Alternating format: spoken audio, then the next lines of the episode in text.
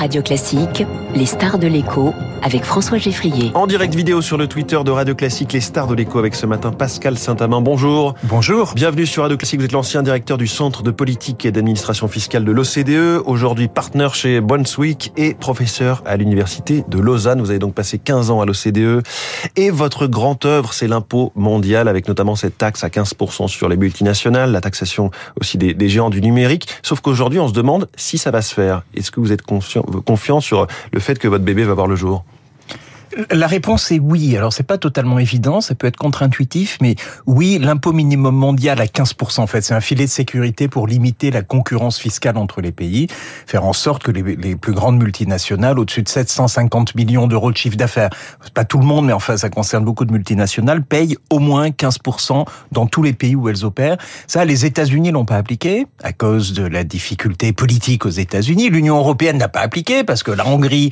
ou la Pologne ou les deux ou l'un des deux Bloc. ont bloqué, Avec il faut de d'autres l'unanimité. agendas, Donc on pourrait se dire, ouais. il se passe rien. En réalité, le Japon le fait, le Canada le fait, le Royaume-Uni le fait, Rishi Sunak euh, l'applique quand Truss ne voulait ministre, pas le faire.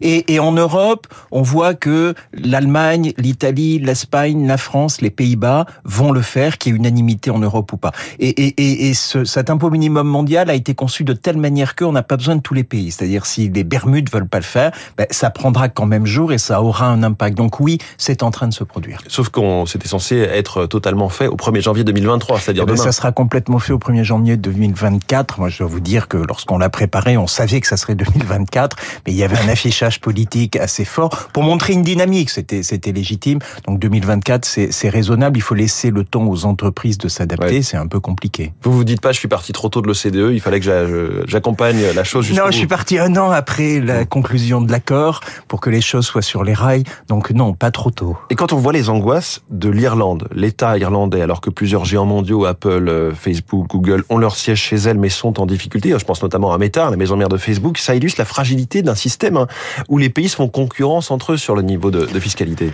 Alors l'Irlande, elle a, des problèmes paradoxaux. Le, premier problème, c'est qu'elle a trop de recettes d'impôts sur les sociétés. C'est-à-dire, ils ont tellement attiré les sièges des multinationales, notamment dans le numérique, qu'en fait, ils récupèrent l'essentiel des parts du, du, du gâteau Eux avaient fiscal. un taux d'imposition à 12,5. Ils avaient un taux nominal d'imposition à 12,5. C'est-à-dire, c'est ce que j'affiche. Mais en fait, l'impôt, il faut toujours penser, c'est simple en réalité. C'est le produit d'un taux et d'une base. Alors, tout le monde regarde le taux, mais en réalité, ce qu'il faut regarder, c'est la base. Et la base fiscale en Irlande était extrêmement réduite. Mm. Donc, le taux effectif était sans doute de l'ordre de 5-6% plutôt que 12,5%. Donc, ils ont attiré non seulement les sièges, mais aussi des, des- des milliers d'emplois qui, qui ont fait prospérer l'économie irlandaise. Et aujourd'hui, ils ont à la fois trop de recettes d'impôts sur la société et pas mal de licenciements parce qu'on est sur plusieurs centaines de milliers de licenciements au niveau mondial pour les entreprises tech.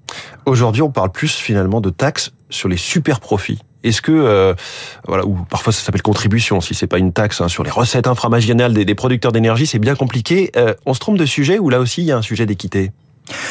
Il y a, il y a un sujet de crise actuelle sur euh, le prix de l'énergie. Et, et- et la question pour les économistes et donc pour les gouvernements, c'est est-ce que certaines entreprises n'en profitent pas au sens où elles ont tout d'un coup une rente qui tombe? Et on sait que d'un point de vue économique, on peut taxer les rentes. Parce que vous avez un profit qui est, qui est illimité en raison d'une situation, on peut prendre ce profit, ça ne va pas euh, influencer la capacité des entreprises à investir. Et quand c'est pas lié à une innovation, à un coup de génie. et- et- à- Exactement, c'est pas un coup de génie, Mm. C'est une rente comme les rentiers. euh, euh, Et là, on peut prendre l'impôt. Les gouvernements doivent néanmoins euh, tracer une ligne qui est fine, de manière à ne pas influencer les investissements futurs, qui feraient en sorte que, en fait, le, monde resterait dans une dans une crise. Donc, c'est une ligne un peu difficile, Mm. mais il est clair que avec le- la crise des- du marché de l'énergie, on est sur des rentes dans un certain nombre d'entreprises. Je voudrais vous interroger aussi sur sur ce dossier de la semaine. hein. Emmanuel Macron en visite aux États-Unis avec toutes les questions de concurrence entre États-Unis et Europe. Le, le, le Buy European Act, euh, faut-il faire une préférence européenne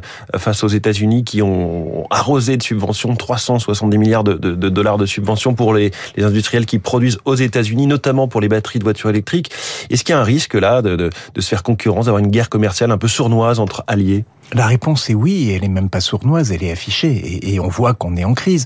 On a eu en 2008 la crise financière qui s'est transformée en crise fiscale, en crise budgétaire, puis en crise sociale, puis en crise politique. Et lorsqu'on a des crises politiques, on a des tentation de retour au protectionnisme. Alors il faut l'éviter autant que possible parce que ça ne peut que détériorer les, les, les, les comment dire, l'espoir de retourner mm. à une croissance qui n'est pas là. On est plus face à une récession. Donc oui, les États-Unis euh, sont sur un chemin un peu égoïste et euh, il faut lutter contre cette tendance. On l'a vu d'un point de vue fiscal. Il y avait des risques de tension commerciale. Là, on a euh, le Reduction Inflation Reduction Act qui est clairement une subvention contraire aux règles aux règles de l'OMC. il faut l'éviter, il faut lutter contre, sauf qu'on voit pas tellement comment. On peut difficilement. Ben, on a un dialogue. On voit là, on a un dialogue entre le président français et le président américain. La difficulté avec les États-Unis, c'est que vous avez, c'est dans la Constitution américaine, on l'oublie souvent quand on est en Europe, un exécutif qui ne peut pas engager le législatif. C'est-à-dire ce que dit Biden, le Congrès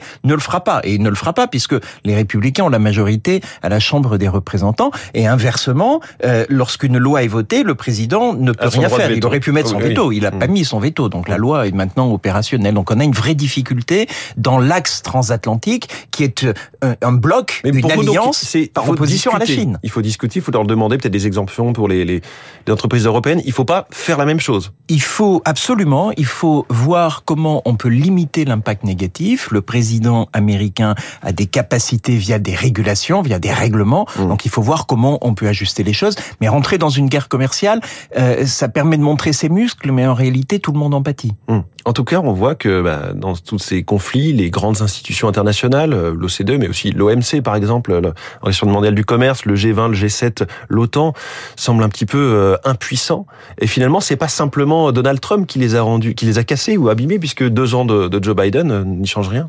En fait, vous avez raison, on a une crise du multilatéralisme. On a eu une globalisation pendant 30 ans sans régulation. La crise financière mondiale a conduit le G20 à faire une sorte de régulation de la mondialisation. On l'a vu d'un point de vue fiscal avec la fin du secret bancaire, avec l'impôt minimum mondial.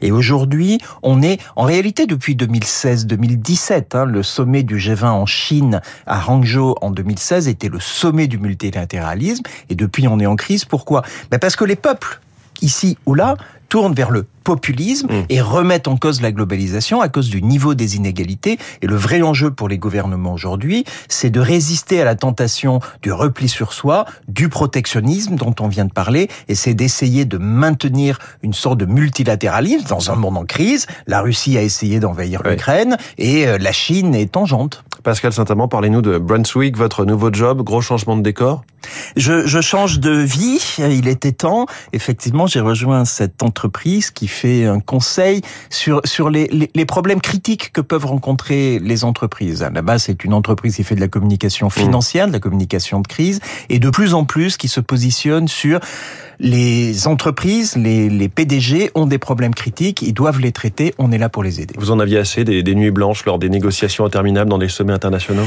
J'ai payé assez cher 15 ans de négociations. La pénibilité là aussi. Il faut faire se mettre d'accord 140 euh, pays qui ont des intérêts divergents, c'est un peu compliqué à faire, mais on y est arrivé vous y êtes arrivé et on espère que l'impôt euh, minimal mondial, en tout cas c'est ce que vous espérez, va aboutir. Donc vous disiez plutôt finalement 2024 en début d'interview. Il y aura une application en 2024. Pascal Saint-Amand, merci beaucoup, ancien euh, patron de la fiscalité, on va le dire comme ça, à l'OCDE, aujourd'hui partenaire chez Brunswick et professeur aussi, si les Suisses sont intéressés, à l'Université de Lausanne, notre star de l'écho ce matin. Excellente journée à vous, 7h22.